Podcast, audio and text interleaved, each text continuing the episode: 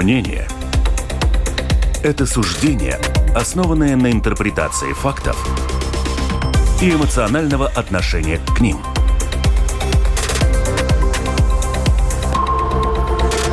Открытый разговор с Ольгой Князевой на Латвийском радио 4.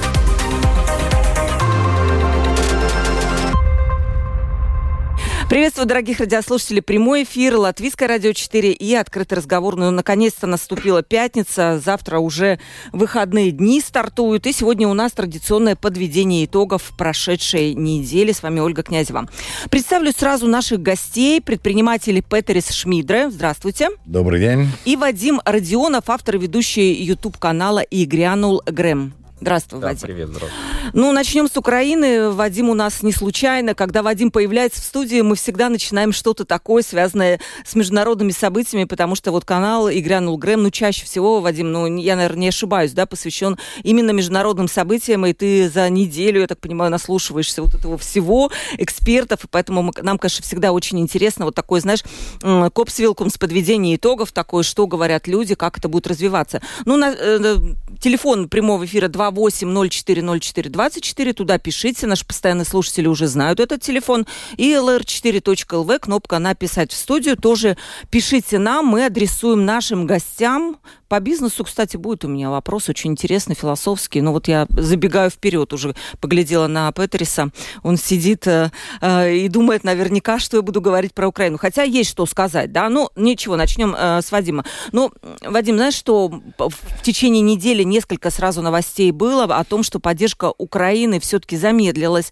И было последнее вот сообщение Кильского института мировой экономики о том, что на 90% меньше стала получать Украина, чем она получала начала, год назад, что все это как будто сходит на нет. И в этом плане все обеспокоены. Я думаю, что здесь можем еще тоже эм, и ситуацию в США, споры вокруг поддержки Украины. И Украина уже говорит о том, что если этой поддержки не будет, то говорят они осторожно на самом деле. Все может закончиться плохо. Но что это плохо? Ну, наверное, по-разному это все понимают. Что ты по этому по всему дум- поводу думаешь? Ну, я думаю, что очевидно несколько вещей. Во-первых, действительно, фокус э, с Украины смещен, то есть э, поддержка остается, но она уже не такая сильная, плюс резонанс снижается, и э, общественное мнение в Европе тоже начинает меняться. Это понятно, потому что наступает некая усталость, и, наверное, здесь все-таки речь шла о таких завышенных ожиданиях, когда вкладывали большие деньги, передавали оружие, думали, что наступление Украины будет таким, как было, когда освобождали Херсон. Этого не случилось, и, соответственно, соответственно, потом, а для чего мы даем такие деньги? Такие вопросы, опять же, не на уровне экспертов, потому что эксперты понимают многие вещи и понимают, что это, ну, даже перед э, началом а, контрнаступления было понятно, что не будет уже такого как было там несколько месяцев до этого. То есть уже поменялась ситуация, уже изменились в том числе оборонные возможности российской армии на оккупированных территориях. И, честно говоря, мы, как, когда анализировали эту ситуацию, ситуацию там, и с коллегами, и с экспертами, понимали, что не будет никакого большого прорыва, просто это технически невозможно осуществить. Но, наверное, для э, тех, кто э, вкладывает деньги, им же нужен в том числе и политический аспект. Да, нужно показать, вот смотрите, мы вложили, и здесь получается. Нет, скорее всего, это переходит к такой долгой, затяжной, э, вязкой, мучительной и разрушительной э, войне. И мы видим, что тоже и некоторые тренды, которые задают там, Соединенные Штаты, например, они тоже влияют, потому что республиканцы блокируют э, оказание э, помощи да. Украины. Это приводит там, внутренним противоречиям внутри э, Украины тоже, потому что мы видим, что э, вот этот кризис, который достаточно давно уже эксперты обсуждали между Залужным и Зеленским, он стал выходить за пределы вот такой внутренней, mm-hmm. внутренней кухни, стал Э, очевидным. Это сложно. А это сложная история, потому что, судя по всему, тактически, я здесь поясню, тактически, Путин сейчас э, находится в более выигрышной э, ситуации, хотя стратегически многие эксперты скажем так, настаивают на этом, Путин все равно проиграет. То есть вопрос, когда и какой ценой, и как долго, и какими еще какие еще потери будут у Украины. Но это, конечно, очень тяжелый период в этой войне именно для Украины, потому что ну, прошел вот этот ажиотаж Э, и она не то чтобы Украину, я думаю, что ни НАТО, ни западные партнеры не оставят Украину, mm-hmm. просто а, поддержание становится таким, знаешь, как такой текучкой. Ну, что-то будут давать, но не так, может быть, уже без завышенных ожиданий. Не приведет ли это к кризису такому глобальному внутри страны? Мы видим амбиции Алексея Арестовича. Мы с ним говорили, и он, в общем, нам mm-hmm. сказал, что да. Да, что он сказал, да, интересно. Сказал, у меня есть президентские амбиции, то есть он планирует в этом участвовать. Это тоже, наверное, можно рассматривать э, с двух сторон. Первое, это нормально в демократической э, стране или стране, стремящейся к демократии, политическая дискуссия, отсутствие вождизма. Это нормально. С другой стороны, мы же все-таки говорим о стране воюющей, которая отбивает беспрецедентный акт агрессии, да, вот эту войну. А, и в этой ситуации, конечно, позиции Зеленского, все-таки, если их начинают еще внутри ослаблять, наверное, это а, не самая лучшая история. Поэтому сложно, сложно а, вообще предсказать, что будет дальше. И я думаю, что все-таки, резюмируя, Запад не оставит Украину, конечно. Э, как это видится со стороны ну, Латвии? Потому что Вадим, он в основном общается с экспертами, откуда, ну, кто... Ну, Украина. Укра... Да, да. да. Как мы это видим? Потому что у нас здесь, скажем, ну, такое обостренное, может быть, восприятие этой войны. Много экспертов у нас за эти почти два года уже было в студии. И многие, знаете, как Петерис говорят, для нас вот эта война, на, э, в Украине, это как будто мы тоже боремся, потому что мы тоже маленькая страна, мы рядом с Россией, и ужасно важно для Балтии, для Латвии, чтобы э, Украина победила тогда мы сможем чувствовать себя спокойнее. Вот сейчас, учитывая, что, ну, непонятно, что там происходит, меняется ли настроение в Латвии, как вам кажется? Нет, ну естественно, так сказать, э, естественно, мне кажется, так сказать, в Латвии каждый человек понимает, что Украина сейчас нас защи... защи... mm. защищает. Да, защищает, правильно, да. да? Вот. То, что эти опасения, э, значит, они обоснованы, не обоснованы, я думаю, тут вопросов больших нет. Никто этого не скрывает в России. Так все с утра до вечера и говорят. И даже были слухи о том, что, в общем-то, при каких-то обсуждениях, так сказать, кремлевских, э, считали даже нападение на Украину ошибкой, что правильнее было бы напасть на Балтию из расчета того, что амбиции НАТО и, так сказать, доверие к НАТО, в общем-то, и реальные физические возможности, а, значит, это могли бы и не быть такими, как, так сказать, все это обещается и говорится, да. И здесь феномен, так сказать, а, это, в общем-то, вот этой войны, это феномен самой Украины, да. То, что касается ситуации, если из нее можно выбрать какой-то, так сказать, оптимистический на пороге Нового года и Рождества итог, то, по моему мнению, и тут много моих, так сказать, каких-то собеседников со мной согласны, что во всем этом конфликте, во всем этом конфликте э, Украина уже победила. То есть, в принципе, то, что она сама себя отстояла, да, то, что понятно, что сегодня уже амбиции там, значит, э, занять Киев там и так далее, и так далее, это, очевидно, невозможно, вот, и что, в общем-то, вот конфликте как таковом, да, Украина уже показала, что она может себя отстоять, и уже, в общем-то, так, так сказать, вокруг себя все, все доказала. Что не скажешь, к сожалению, о вот, вот этой вот, значит, ну, как будем называть, э, силы западного мира, да, вот. И очень вялое начало американцев и отношения mm. Европы и НАТО, и в конце концов то, что сейчас происходит, да, все это показывает на то, что что если по какому-то промежуточному э, состоянию, ну, хотя бы на границах вот этих, э, вот этих, э, которые есть на сегодняшний день, будет достигнуто какое-то перемирие, то итогом этого будет именно это, что Украина доказала, что он себя отстоять может, а победил, в общем-то, победила в этом чуть ли не Россия, потому что она доказала, что можно нарушать все международные отношения, договоренности, можно, значит, э, переступать все законы, вот, можно издеваться, значит, над, над оккупированной территорией, и мне за это ничего не будет, да.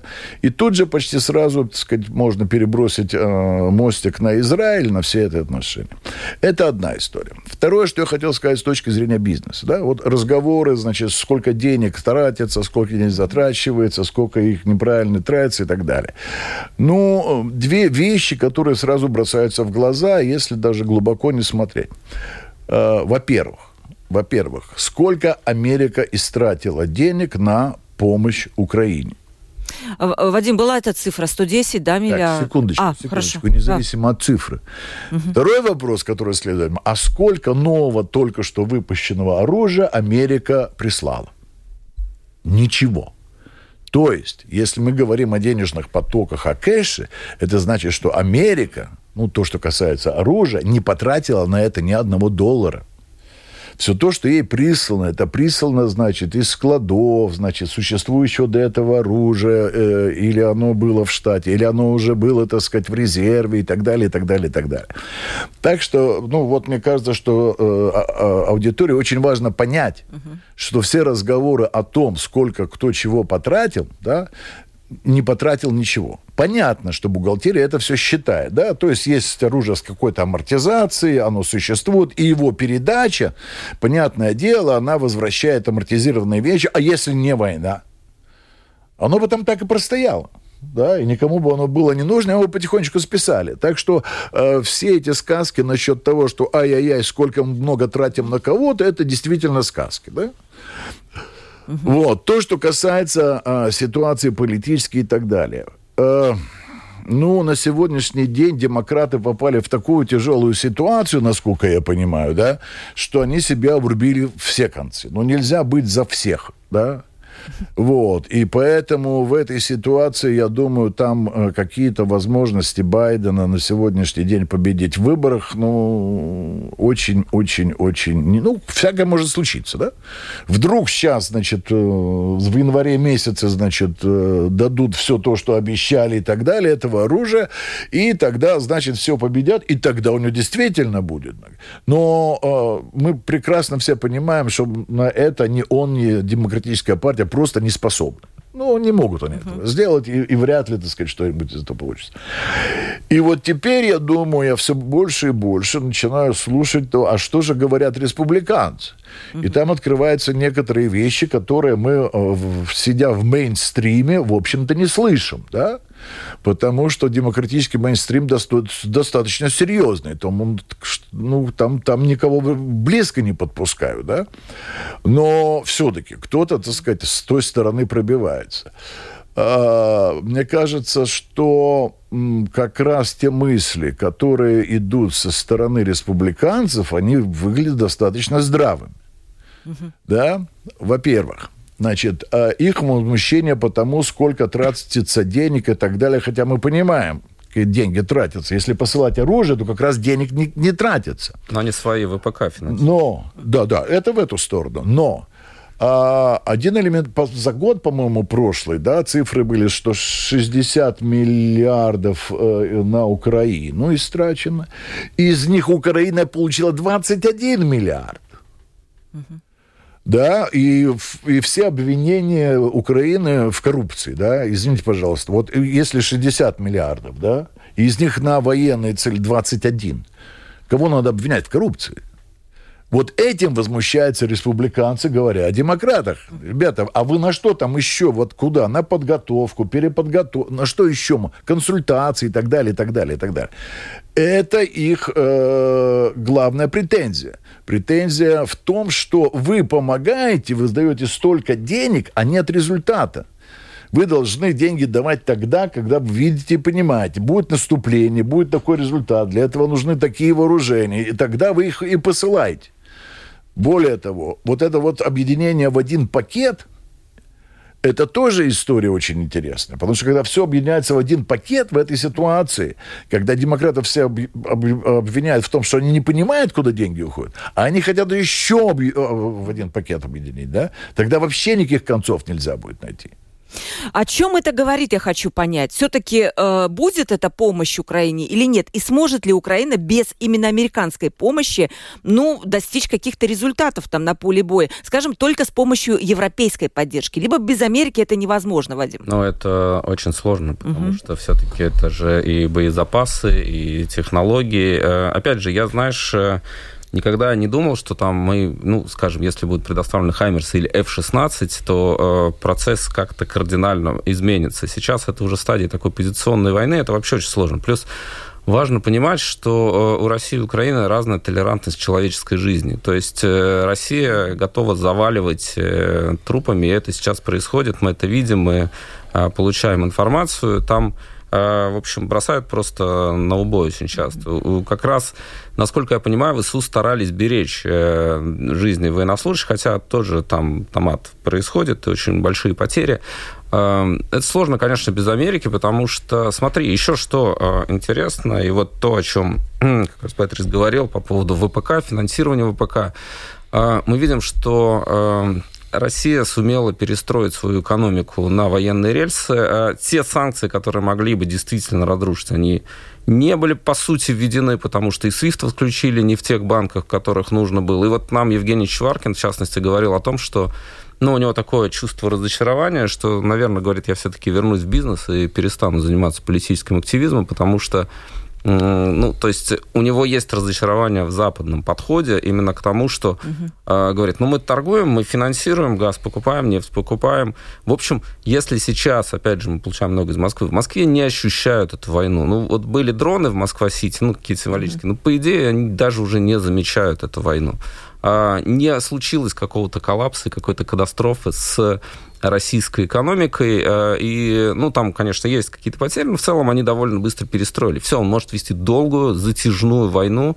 Они перестраивают заводы там под дроны, они делают эти дроны очень быстро, они могут очень долго все это осуществлять. Поэтому и нет какого-то ощущения решимости у Запада, чтобы эту ситуацию переломить. Ну, нет ее. Ну, вот, то есть, э, ты понимаешь, это даже уже наблюдая за тем, что происходит э, в украинском сегменте, Зеленский, Залужный и так далее, Путин в этом смысле Наверное, это можно объяснить, что авторитарная или тоталитарная модель в среднесрочной или там э, краткосрочной перспективе эффективнее, ему не надо ничего ни с кем согласовывать. То есть он сказал, давайте, идите, и э, они дают и идут. Да? Европейские там, бюрократические институты, они все-таки другие.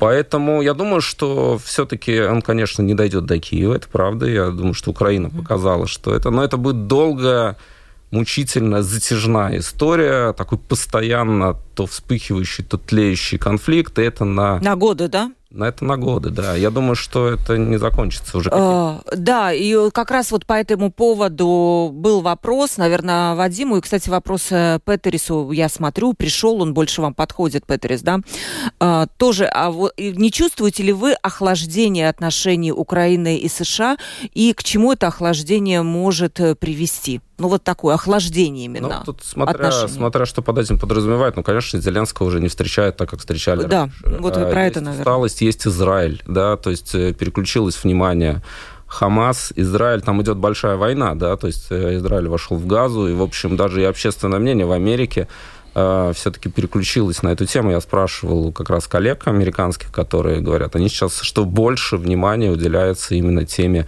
э, Израиль-Хамас, э, Израиль-Газа и так далее.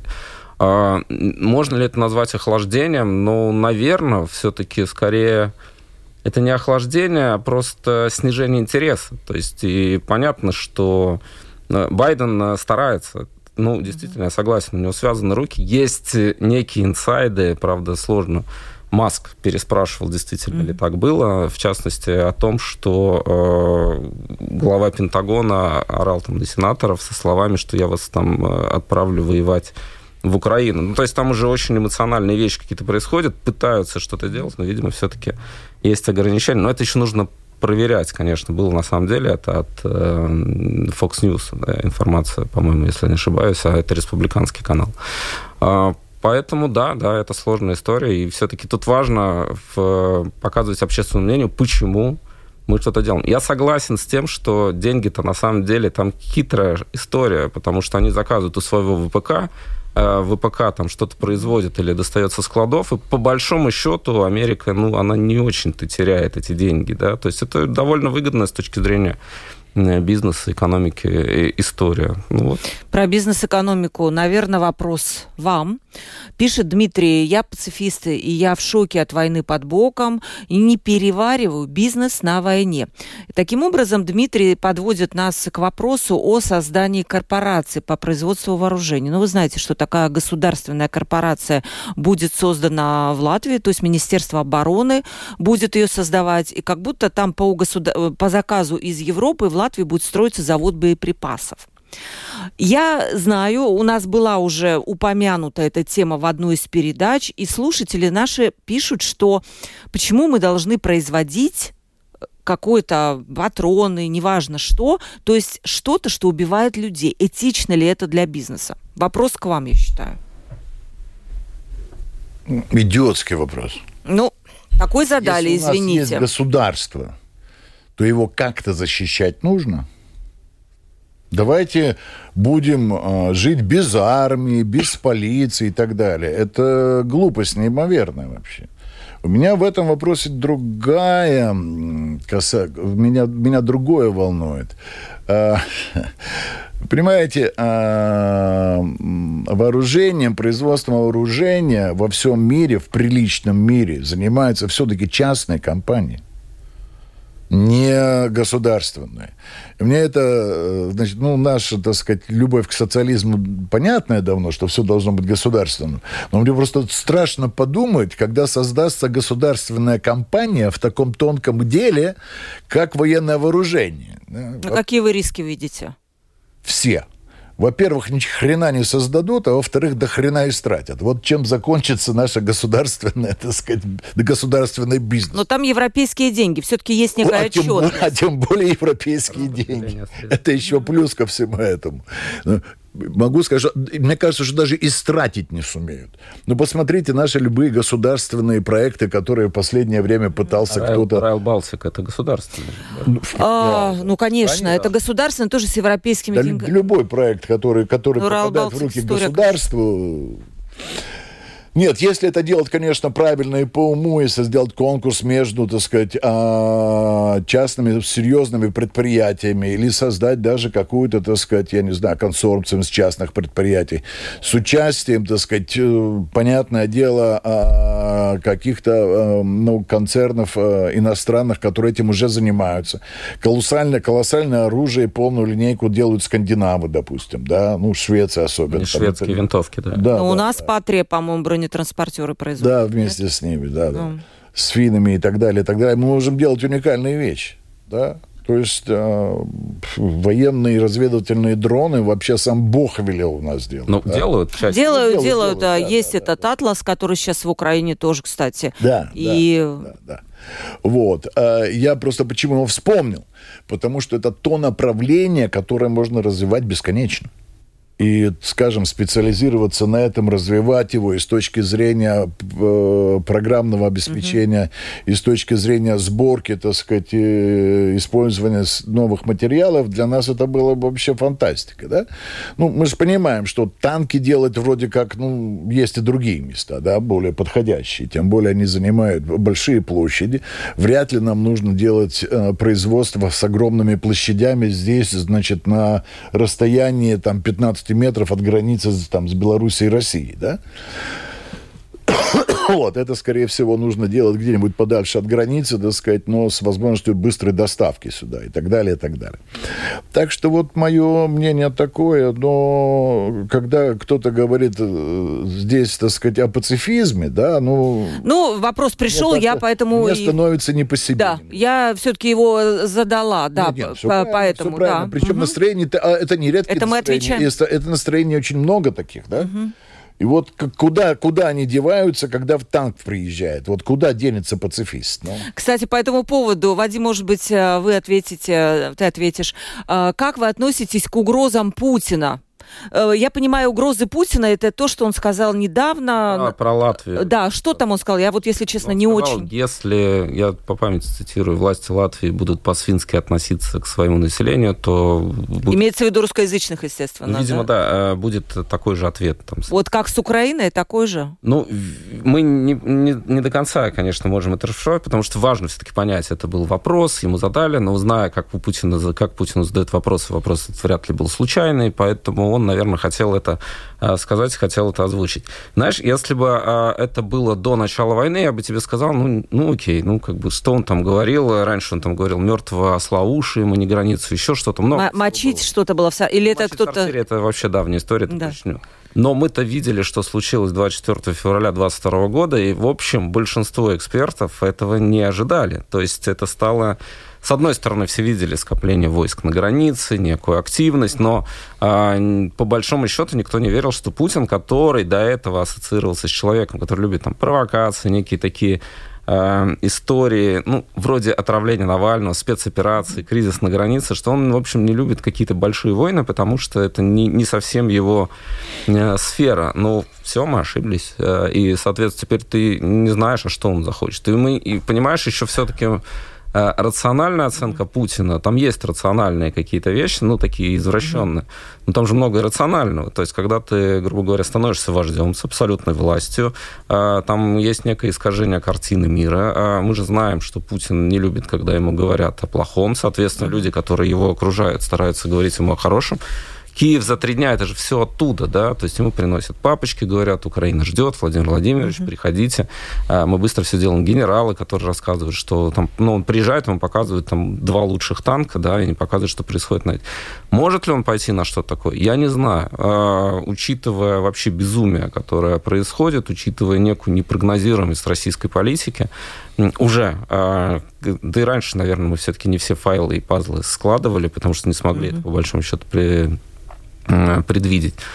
Я не знаю, что у него в голове. Ну, может, в какой-то момент, а почему нет? А давайте попробуем. Ну, есть еще один момент, на который указывает, я не знаю, насколько это можно политологически Э, рассматривать, но, скажем так, это на уровне таких рассуждений, да, что Путин очень хочет э, все-таки оставить свой след в истории, да, и, соответственно, если он поймет, что, окей, здесь Украина, это почему бы мне дальше что-то не сделать? Он же сказал тогда эту фразу, мы, конечно, сразу в рай, они просто сдохнут. Но, может быть, уходя из жизни, он захочет еще кого-то с собой забрать. Да. Это, это, это иррациональный момент, но его, кстати, многие на него обращают внимание. Вот Дмитрий ответил, который был, спрашивал про пацифиста, если танк приедет, я буду вместе с защитниками, но при этом буду противником бизнеса на войне. Все-таки э, все-таки продолжает на... Ну, ну да, да. Бог с ним. А, в латышской среде к таким угрозам относятся серьезно? Или все-таки, понимая, что мы находимся в НАТО, ну, их так пропускают мимо Относятся. Относятся, Относятся. да? Никто громко никогда это не скажет, а тем более ну, а политикам это вообще запрещено, что называется, в эту сторону думать даже, да? Но, в принципе, конечно, все прекрасно понимают, что на сегодняшний день э, НАТО под руководством демократов это, это ну, ну такая, ну такая. Да. Защита та, та еще, да? Вот. Ладно, мы сейчас продолжим после небольшой-небольшой паузы. Открытый разговор на Латвийском радио 4. Давайте сделаем музыкальную паузу ровно на минуту и 40 секунд. Послушайте песенку. Вам она понравится. Отлично. А у меня, у меня кстати... Крещались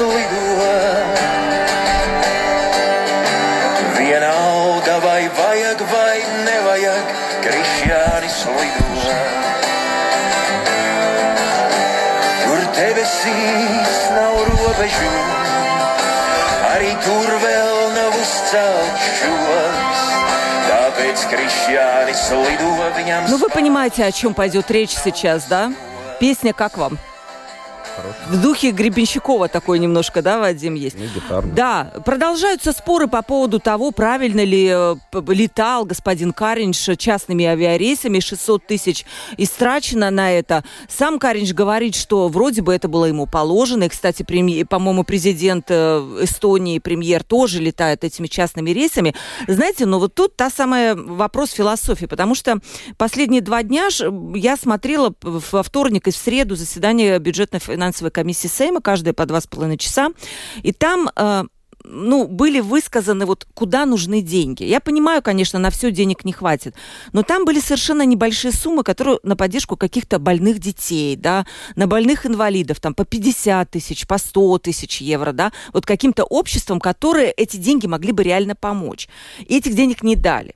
И тут мы видим вот траты Кариша. Как к этому нужно относиться вообще?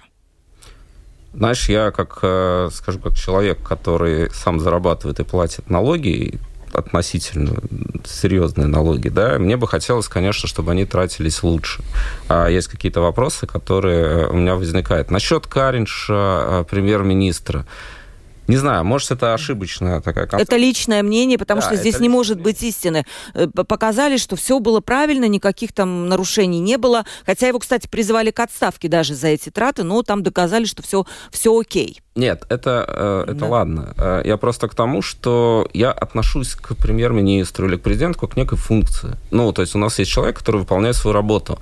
Э, я вообще, честно говоря, не очень понимаю, почему есть некий элемент сакрализации какого-то особого подхода к первым лицам. Это человек, чиновник, да, на высокой позиции, который выполняет определенные задачи. Если есть срочный полет, ему нужно обязательно быть, там, не знаю, на встрече с Зеленским и там принять решение передачи оружия, окей, хорошо, наверное, это оправдано. Но если ты летишь на какое-то рядовое мероприятие, мне кажется, что можно, окей, пусть это будет э, э, бизнес-класс. Мы могли бы вполне себе э, без этого обойтись. Но в конце концов, э, я не думаю, что большая или значительная часть полетов господина Кариша была продиктована какой-то супер необходимостью брать эти частные частные самолеты, учитывая, что ну, мы находимся там в не самой, наверное... Да, Талис Линкольн нам сказал, ситуации. что у нас очень хорошая связь э, вроде бы со всеми этими, и если куда-то еще можно было заказать этот частный рейс, то словно в Брюссель там это все летает очень-очень э, быстро. Из Рижского аэропорта на Ну, я не знаю, как вы это видите со стороны? Ну, мне кажется, что это даже по сути, по сути, не вопрос там самолетов, джетов и так далее. Это вопрос отношения к премьеру. То есть, если бы общество, да, вот чувствовало, что премьер вот сделал одно, второе, третье, мы чувствуем вот этот результат, то я думаю, простили. что вопрос, ну, не, тут не то, что простили бы, ну, поймите, ну, там не 600, там миллион с чем-то, да, насчитали вместе с европейскими. Ну, там часть европейских, да. Да, да, да, да. Но что такое миллион?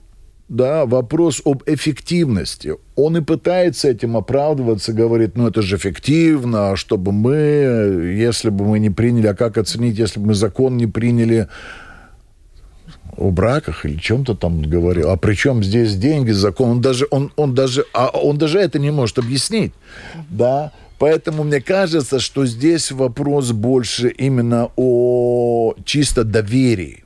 Я согласен. Правительству, да чем о этих деньгах. Потому что если так по большому счету посмотреть, ну там под 40 миллиардов бюджет и миллион триста, ну это не, не очень большая часть. И каждая его поездка, его принятые Бюджет у нас, конечно, далее, не 40 миллиардов. Все-таки поправлю вас. А сколько? Ну, ну где-то 14. Ой, бюджет а, 15, ИКП, извините. ИКП. Не, не бюджет, ИКП. Да, да. да. Вот, э, значит, э, на следующий год 16,2, да, угу. правильно. Вот, э, значит, э, в этом смысле, да, я думаю, что правильные какие-то более правильно принятые э, правительством решения э, меняли бы наш ИКП и бюджет, да, на миллиарды, да, ну, если бы действительно это было, если бы это того стоило, да. Ну, наверное, это все-таки, да, я согласен с вами по поводу отношения, безусловно, а, но здесь еще как мне кажется, все-таки Карин стал ассоциироваться с некой такой красивой жизнью. Он слишком далек, угу. не в плане да. того, что он занимается каким-то популизмом. Но Ренкевич, кстати, в этом смысле гораздо правильно выстраивает свою маркетинговую стратегию. Он с людьми, он готов Каринж не видно. Каринж где-то там в небесах. И, ну, что я буду лететь э, обычным самолетом, я полечу частным бортом.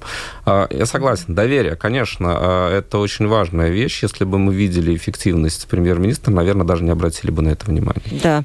И тут в этом плане бюджет, э, хотел бы сказать, да, он принят в окончательном чтении.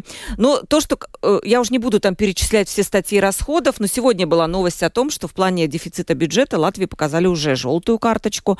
То есть мы слишком слишком много тратим, то есть это такой нам, ну, скажем, такой назидательный жест. А, по поводу поддержки ипотечных заемщиков, есть, Вадим, кредит? Нет. Ну вот, видишь, Вадим без кредитов. Но кто нас слышит, тот, да, получит 30% от процентных платежей со следующего года поддержка ипотечных заемщиков. Но мы даже не будем сейчас это обсуждать. Петрис, к вам вопрос. Я когда говорила с господином Ростовским, вы наверняка его знаете, Айга Ростовский, Айга. да, и мы с ним это обсуждали, когда он сказал, ну, это настолько популистические э, вещи, которые нас ведут очень сильно налево. То есть у нас экономика, да, у нас возвращается в СССР. И тут такой философский вопрос. Вот вы начали заниматься бизнесом в 90-х. Я думаю, где-то вот прям сразу, да, после восстановления независимости.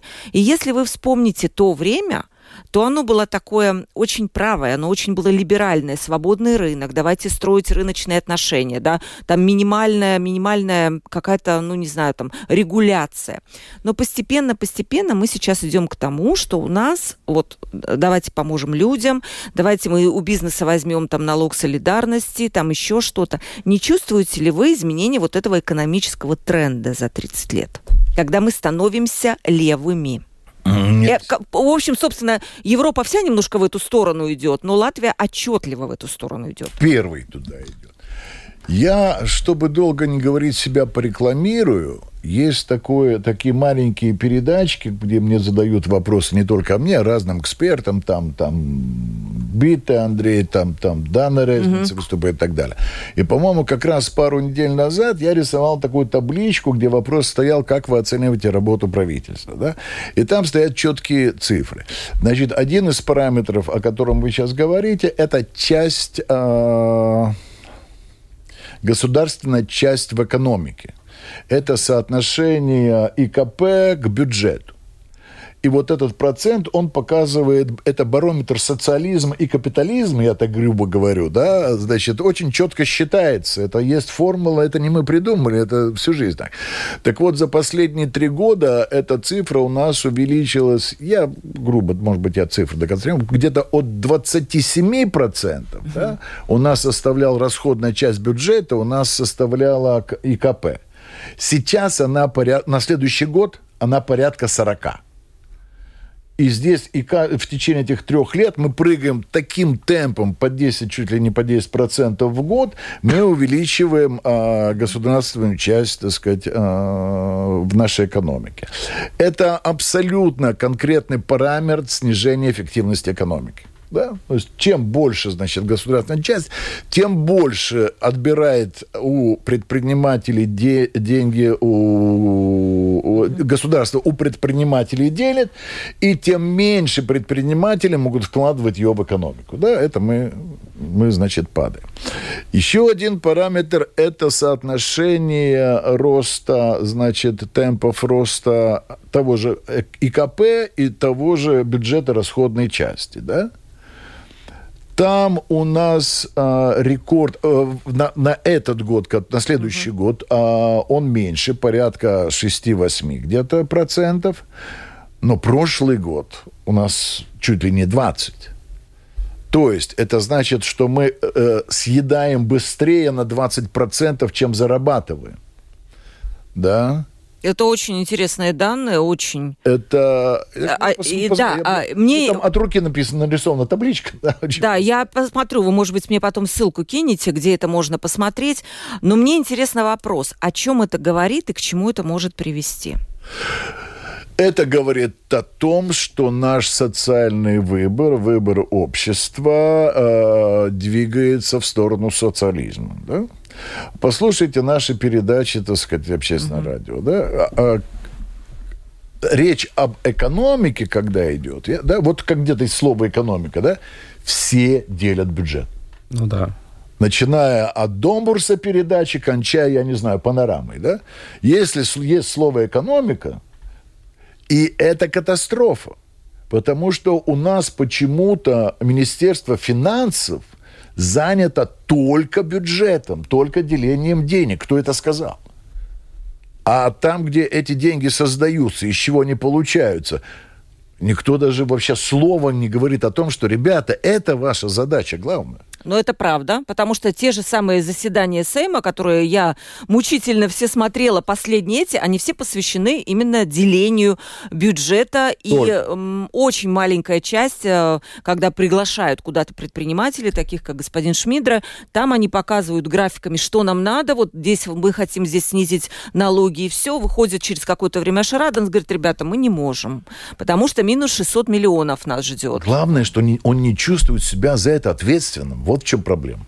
Здесь... Это, все, это все экономика. Это все Министерство экономики. Пусть они там, значит, занимаются. А министр экономики у нас один из 14. Получается так, что он один ответственный за то, что, кто, что нужно зарабатывать, а потом 13. да, все это то, что он заработал, делит. Ну, нет чувства ответственности за экономическое развитие. Но угу. справедливости ради, давайте признаемся, что у нас и в обществе нет Э, потребности развития экономики. Кроме вот, значит, там конфедерация работодателей, там, значит, Ростовский тоже самая палата, там и так далее, и так далее. Да, э, а все остальные только делят. Если делят большинство, а большинство голосует, Конечно, это значит, же избиратели. Значит, значит, правительство и занимается тем, что делит. Да? Да. И по этому поводу, да, вопрос пришел. Ну а как же государство выполнять э, какую-то свою а, социальную ответственность брать без вот э, социальной программ? Ну, где условно вопрос, наверное, я перефразирую, где найти баланс, чтобы вот и людям помочь, но и бизнесу тот же, тот же, тот же, тот, тот, тот же вопрос с той же ошибкой, да? А как же, а, а, а, опять же, а, а что ж тогда делить? Ну да. Нет, э, формулы выведены давно, там никаких, так сказать, десяти не, не, нет. Есть примеры развития экономического, которые, к сожалению, не в западном мире, не в ней. А это, это э, пример Чили, пример Китая, пример там, где все, почему-то ни один экономист не говорит о том, почему. Это все очень просто. Все говорят, это чудо. Да никакого там нахрен чуда нет. Там а просто соотношение... радио аккуратно, понял, без выражения, понял, да. Да, понял. Значит, значит, все это определяет тот же параметр, да, а, э, э, государственной части процента в общем в общей экономике. То есть и сколько ИКП, сколько мы зарабатываем, и сколько мы государству отдаем, чтобы оно тратило, так сказать, нас все социальные программы. Никто не говорит, что социальные программы не надо делать. Просто. Китай, когда начал свои реформы, где было все социалистическое, вообще ни у кого ничего не было, да? Рабовладельческий строй, так понятно для нас, да, то они начали с того, что у них было, по-моему, чуть ли не 12% государство тратил на социальные программы, а все остальное э, занимался частный бизнес в Китае, частный бизнес, который делал вот этот вот рост э, ВВП по-русски, да? Да, ВВП. ВВП, да. да. Который делал рост ВВП по 20%. Вот когда, когда вот это, когда бизнесу, частному бизнесу дают развиваться и не отбирают у него все, да, он растет очень э, быстро и очень большими темпами. Поэтому никакого чуда ни в Китае, ни в Чили не было. Это элементарный экономический подсчет. Да, он непростой. Представляете себе сегодня политика, которая скажет, все, там, учителям больше не дадим, этому не дадим. Ну, политический дадим, труп, условно. Абсолютный. Абсолютно. Поэтому решение это оно очень простое э, теоретически, но про, ну, практически почти невыполним. Да, есть еще вопрос по экономике. Кстати, говорите, не, не, нет, мол, типа экономического какого-то интереса. Нет, есть интерес э, экономики. Но я согласна, знаете, в чем с вами? Когда мы часто, у нас часто передачи про экономику, потому что они мне нравятся, и мы приглашаем гостей, говорим об этом, то часто люди относятся к предпринимателям, вот, ну вот они буржуи, да, то есть вот какая-то такое с точки зрения социального какого-то, ну, неравенства, не любят чем бизнес. я и говорю, что, так сказать, да, общество нас буржуев не любит. А это основа всей этой истории. Не любите буржуев? Ждите от государства. Я просто тут хочу добавить, э, когда мы запустили свой стартап, э, это про буржуев, да. Э, когда мы ушли с, на... с наемной работы и запустили ты стал с буржуем, получается. И вышли в прибыль. Нет, я говорю, а ты готов? Я работал два года без зарплаты. А я все деньги, которые мы вот с Аней, с моей коллегой, с партнером, которым мы зарабатывали, а, мы отдавали на аренду там техническим угу. работникам, мы не брались ничего, мы перебивались случайными а, заработками, чтобы поднять... И вы рисковали, это тоже важное слово риск, мы... правильно? Я просто говорю, вот угу. ты готов, а, ну ты говоришь, а вот у вас сейчас все хорошо, а вот угу. это самое, ну конечно. Да. Я говорю, ты готов это пройти? Я такой, не, ну я так не готов. Ну вот, а мы это прошли. И Петрис, я думаю, да, я очень горжусь. Гораздо больше опыта в бизнесе. Э, э, опыта огромное количество, и потому когда что... тебе говорят, а что ты, ну... Я помните, попробуй. Петрис, я, я помню еще ту пресс-конференцию, когда вы продавали свою компанию, которую создали с нуля. Это был какой год? Смотря что я да, продавал. Я нет, вот эту продавал. вот э, болтком, который... GSM? Да, GSM, а, да. 2002, наверное. 2002 год, я помню вот э, господина Шмидра еще с тех времен, когда вот он, э, да, продавал эту компанию, которую создал с нуля. Знаете, ну снег в городе, если в завершении уже, как вам снег в городе, как вам э, то, как убираются улицы, Вадим? Мне... Ругали Ушакова, когда он был, ругали Стакиса, когда он был. Сейчас Кирсис, снова выпал снег, снова ругают снег. Слушай, Может, снег я, это наша я, я карма? Скажу такую вещь, наверное, непопулярную, мне нормально. Нормально, да? Да, потому что мне нравится, когда в Риге снег, а, и а поскольку ты живешь в каком-то вот этом информационном потоке, у тебя все время войны, все время какой-то трэш и так далее, и тут, наконец, выпал снег, и это красиво. И я понял, что мне... А это... еще эти крысы где-то в центре бегали, и люди так возмущались ну, вчера. я не видел. А, мне просто как-то, да, и у меня тоже машину не вытолкать, там, еще что-то, но как-то, не знаю, может, в этом году такое настроение мне очень понравилось, когда выпал снег. В ДДТ есть uh-huh. песня, а на утро выпал снег, знаешь, вот э, Мертвый город Рождество. Мне uh-huh. нравится эта песня. Она грустная, про войну на самом деле. Но э, может это такая психологическая разрядка. Вот хотелось чего-то светлого, потому что очень много, очень много ада, да, и очень много тяжелых новостей. И когда ты живешь, ты же не просто это некая абстракция, мы же общаемся и с ВСУ, и uh-huh нам пишут мамы солдат, которые в газу входят, в израильские, да, и ты с ними разговариваешь каждый день, это десятки писем ежедневно. А, и ты вот эти все эмоции, да, то есть ты не можешь абстрагироваться и сказать, ну, этого нет, я вижу это каждый день. И, нам пишут, и это доверие, которое к нашему каналу, когда люди рассказывают, я не могу, а, ночью мне пишут, я не могу заснуть, у меня сын в газе сейчас, от него нет сигнала, ну, израильский военнослужащий, и я не знаю, что с ним, я пришла к вам, ну, давайте как-то mm-hmm. поговорим. И знаешь, вот для меня снег, а, вот этот за окном, может еще, потому что ребенок маленький, ты понимаешь, ну, это такая вот психологическая история. Ладно, бог с ним, не убирают его. И как-то я... Раньше бы я возмущался, а сейчас, ну, не смог я взять машину, пошел... Мелочи жизни, получается, Я понял, так. что есть какие-то маленькие радости, которые надо ценить. Вот снег вот для меня такая маленькая радость. Тоже снег радости, Патрис? Да, да? Вот, вот и хорошо. И давайте вот на этой оптимистической ноте, потому что вам пришло еще много вопросов, например, собирается ли Вадим в политику? Нет, нет. Я, я а вы, Петерис, не собираетесь в политику? Не пришло время раздавать камни и сделать так, как надо? Не, не, не. Нет. Там в одиночку делать нечего. В одиночку делать нечего, да, это правда, потому что тоже я видела, помните ту историю, когда Херманис, он сказал, давайте создадим партию, вот там победим и все. Но в одиночку это правда сделать невозможно, тебе все равно нужна будет коалиция, а там надо будет договариваться, ну, у нас компромиссы и так далее, и так далее. Спасибо, спасибо большое моим гостям. Очень был интересный эфир, я считаю, очень живой, такой бодрый и такой даже и с крепким словцом. Вот. Это допустимо. Это допустимо. Это слово допустимое, да, Спасибо потому что... тем, кто нас слушает. Да. спасибо тем, кто нас сегодня слушал. Да, это правда. Э, Пятница, я надеюсь, что завтрашний день он будет снежный. Мы сможем погулять, отдохнуть. И в понедельник мы в 12.10 встретимся снова в открытом разговоре. С нами был предприниматель Петри Шмидре и Вадим Родионов, автор и ведущий YouTube-канала «И грянул Грэм». Спасибо вам большое, э, мои друзья. И провела передачу Ольга Князева, продюсер выпуска Валентина Артеменко, оператор прямого эфира Яна Дремани. До понедельника. Всем удачных выходных. Пока.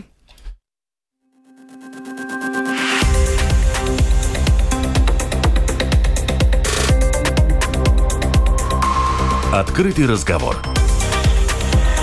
Площадка для обмена мнениями по самым важным темам с Ольгой Князевой на Латвийском радио 4.